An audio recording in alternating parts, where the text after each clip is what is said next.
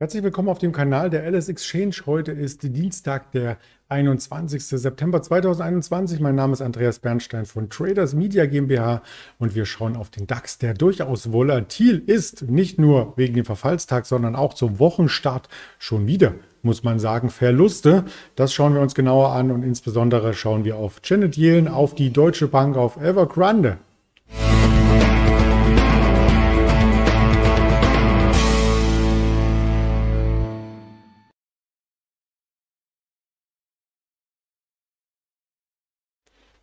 Den Handelstag möchten wir auf diesem Kanal auch länger begleiten, insbesondere auch mit Interviews mit erfahrenen Tradern, mit Händlern. Und da haben wir heute zu Gast, wie jeden Dienstag, den Daniel Saurenz.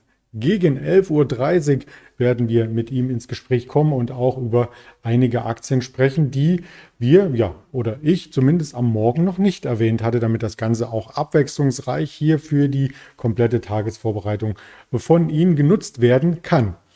Starke Bewegung zum Wochenstart, das ist Ihnen sicherlich nicht entgangen. Insgesamt 400 Punkte Abschlag, wenn man am Freitag noch die nachbörsliche Erholung mit einbezieht. Wenn man nur sich anschaut, was handelbar war in den Xetra-Handelszeiten 9 Uhr bis 17.30 Uhr, dann waren es nur um die 240 Punkte, also viel weniger Volatilität. Das heißt, man hat hier einen Großteil der Kursverluste schon im Nachthandel gesehen. Wir sind sehr, sehr schwach gestartet und der Xetra-Handel beginnt ja erst ab 9 Uhr, wie ich gerade formulierte. Und da standen wir bereits unter der 15.300. Das galt so ein bisschen als große Bandbreite seit Juli 15.300 bis 15.800. In dem Bereich schwankte der Markt öfters einmal und fand hier Umkehrsignale. Gestern eben nicht. Gestern wurde er förmlich durchgereicht, gleich vom Handelsstart hinweg bis auf fast 15.000 Punkte. Es fehlten 19 Punkte, um diese runde Marke zu erreichen. Danach gab es eine kleine Stabilisierung. Wir gingen aus dem Handel über 15.100 Punkten bei 15.132 und hatten dann nachbörslich nochmal eine leichte Schwäche, aber weil sich die Wall Street auch gegen Handelsende erholte, die ebenfalls schwach war, ähm, konnte man dann eben auch ein bisschen Schwung nehmen für den heutigen Handelstag. Vielleicht die Vorbörse stelle ich wieder am Ende dieses Livestreams ganz aktuell dar. Das große Bild im DAX hat sich dadurch etwas verschlechtert. Im Tief waren wir knapp unter den Tiefs aus dem Juli. Und wenn man quasi das Kursniveau 15.019 sich anschaut, wann waren wir das letzte Mal dort?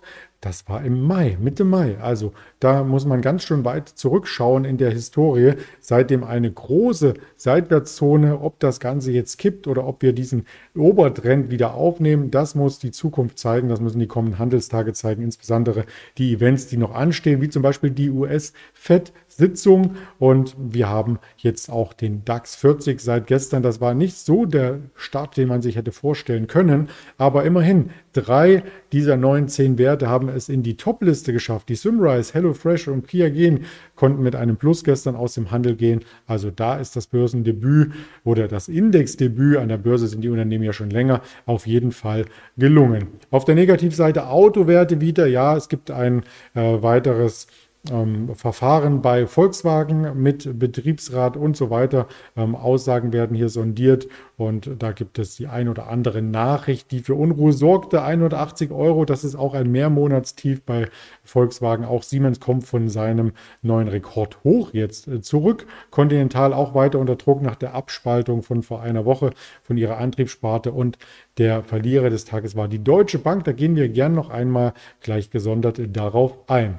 Auf den Fear Creed Index gehen wir Morgen auch ein. Ist mehr Angst im Markt oder mehr Gier? Es schlägt jetzt eindeutig in den Angstquadranten hinein. Also gestern noch um die 34 notierend oder vorgestern der vorgestrige Handelstag, also der Freitag, der Verfallstag und gestern zum Wochenstart schon die 21. Also das geht in Angst rein und das heißt, dass wenn die Angst am größten ist, auch eine Trendumkehrwahrscheinlichkeit am größten ist, denn wenn keiner mehr Aktien haben möchte, dann fangen die Ersten an, wieder einzusammeln und die zittrigen Hände verlassen sozusagen die Börse, wie man so schön sagt, wie André Costolani es formuliert hat. Und dann kommen die starken Hände an den Markt zurück und dann geht es auch wieder nach oben.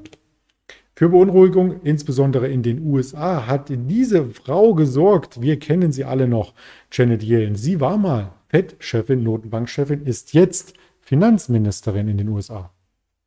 Und sie hat etwas gesagt, was die Märkte so ein Stück weit hat wackeln lassen. Und zwar über die Schuldenobergrenze. In den letzten Jahren wurde sie ja immer gerissen und auch dann immer wieder vom Kongress erweitert. Und das hat teilweise aber zu wochenlanger Lahmlegung geführt, ähm, die es hier, die wo einherging, dass Lehrer zum Beispiel oder auch die Museumswächter, Personal in verschiedenen öffentlichen Behörden eben kein Gehalt bekommen haben, nicht zur Arbeit gehen durften. Ja, wir mussten das mal positiv formulieren, weil die Menschen möchten ja auch arbeiten und Geld verdienen. Das war ihnen einfach nicht möglich, weil der Staatshaushalt erstmal einen Stopp eingelegt hatte, bis der Kongress die Schuldenobergrenze dann erweitert hatte. Ja, und genau dieser Shutdown, der könnte jetzt wieder drohen. Die Frage ist, wird das ausgereizt, dauert das länger, ähm, versetzt das die Märkte in Panik? Und Shannon Yellen sagte hier mit drastischen Worten, ähm, dass der Kongress das sehr, sehr schnell erhöhen sollte, denn falls das nicht geschieht, dann droht eine neue historische Finanzkrise. Ja, das hat sie in einem Meinungsbeitrag im Wall Street Journal veröffentlicht. Ähm, das war schon ähm, ziemlich stark. Wir würden aus dieser Krise als eine dauerhaft geschwächte Nation hervorgehen, hat Janet Yellen gewarnt. Es geht um die Kreditwürdigkeit der USA. Bisher ist das ein strategischer Vorteil, aber es könnte sich wandeln in eine ökonomische Katastrophe. Und das zitiere ich nur. Ich möchte hier keine Angst schüren.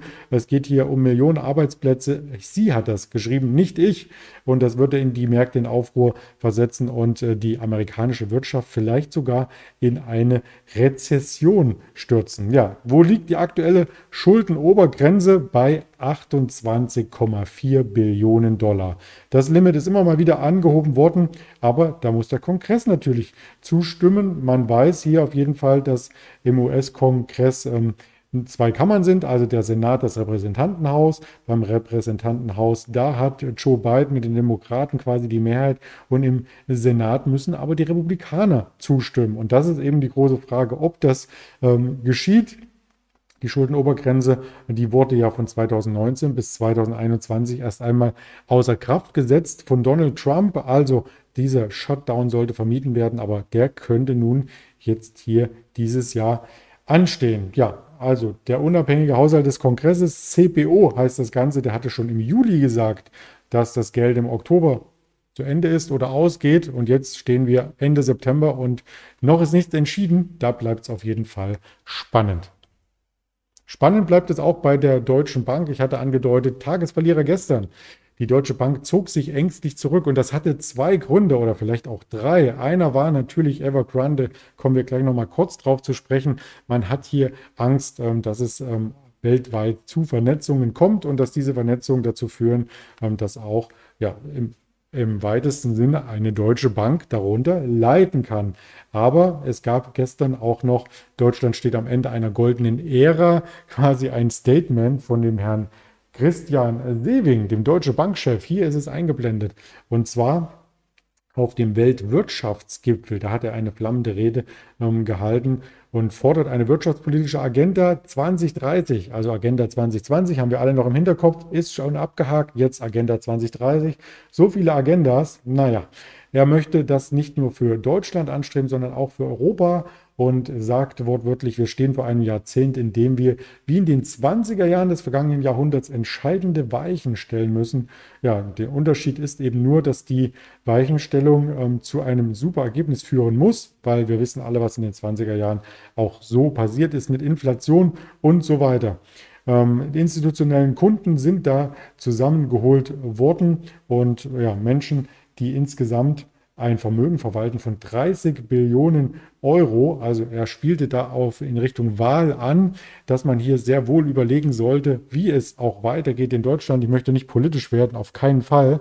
Aber, und das ist ein Artikel, der dann in der Bildzeitung noch veröffentlicht wurde, er zieht eine Studie nun wieder zurück. Also der Analyst Jan Schildbach war das. Der hat nämlich für die Deutsche Bank eine Wirtschaftsstudie erstellt wie die Wirtschaftspolitik der Bundesregierung aktuell ist und wie sie sein sollte. Das Ganze gibt es auf der äh, Bild-Zeitung zu lesen, allerdings im geschlossenen Bereich. Das muss man auch hinzusagen. Also ich habe das jetzt nicht komplett durchrecherchieren können, was in der Studie stand. Sie wurde aber auch schon zurückgezogen. Zu heiß für den Wahlkampf ist das Aufruf, Ausrufezeichen der Bildzeitung und da müssen wir in den nächsten Tagen sicherlich noch einmal tiefer hineingehen in diese Thematik. Um den Bogen wieder zu spannen zu den Banken und zu Evergrande, Evergrande oder Evergrande, wie man das ausspricht, könnte nur die Spitze des Eisbergs sein, befürchten Investoren. Im Manager-Magazin dazu im freien Bereich übrigens ein Riesenartikel und da wird es sogar mit dem Lehman-Moment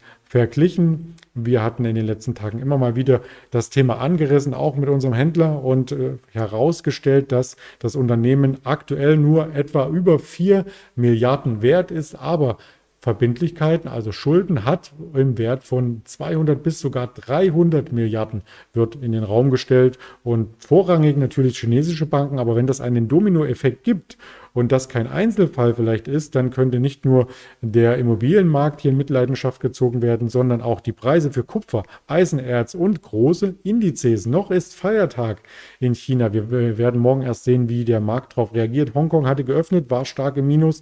Japan, China geschlossen.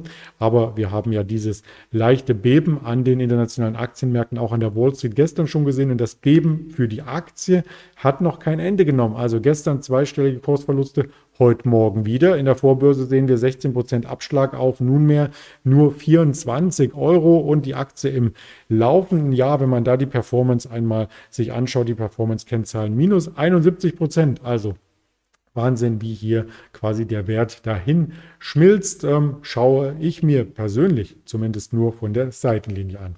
Wirtschaftstermine heute schaue ich mir auch von der Seitenlinie an. Da gibt es nämlich gar nicht so viele, äh, über die man hier global berichten muss. Die Leistungsbilanz ist herauszukehren, 14.30 Uhr in den USA und 14.55 der Redbook Index. Ansonsten eher Einzelländer aus Europa und Großbritannien. Das muss man ja ein bisschen getrennt äh, sehen, die sich vielleicht auswirken könnten. Und die großen Events finden dann erst in der zweiten Wochenhälfte statt, insbesondere mit der US-Notenbank-Sitzung FED am Mittwochabend und dann, ja, jetzt erst einmal der Blick auf die Vorbörse, dann geht der Spannungsbogen noch ein Stück höher.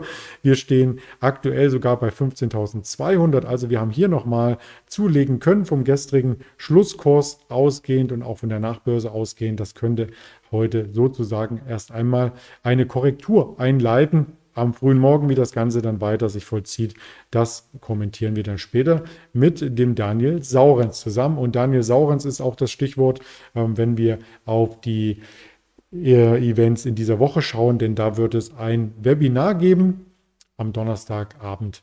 Die Daten entsprechend sind unter dem Video verzeichnet und zu entnehmen auf diesen Kanälen, die man hier sieht, ist auch dieses Format und dann später auch das Webinar noch einmal zu sehen. Spotify, diese Apple Podcast und als Sichtvariante als abgefilmtes Video bei YouTube, als Verweis bei Twitter, bei Instagram wird es gleich hochgeladen und auch bei Facebook. Und das ist im Grunde genommen die Marktvorbereitung, die Sie benötigen, um einfach entspannt den Tagesstart einzuleiten. Ich würde mich freuen, wenn Sie hier ein Like hinterlassen, ein Abo bei diesem Kanal.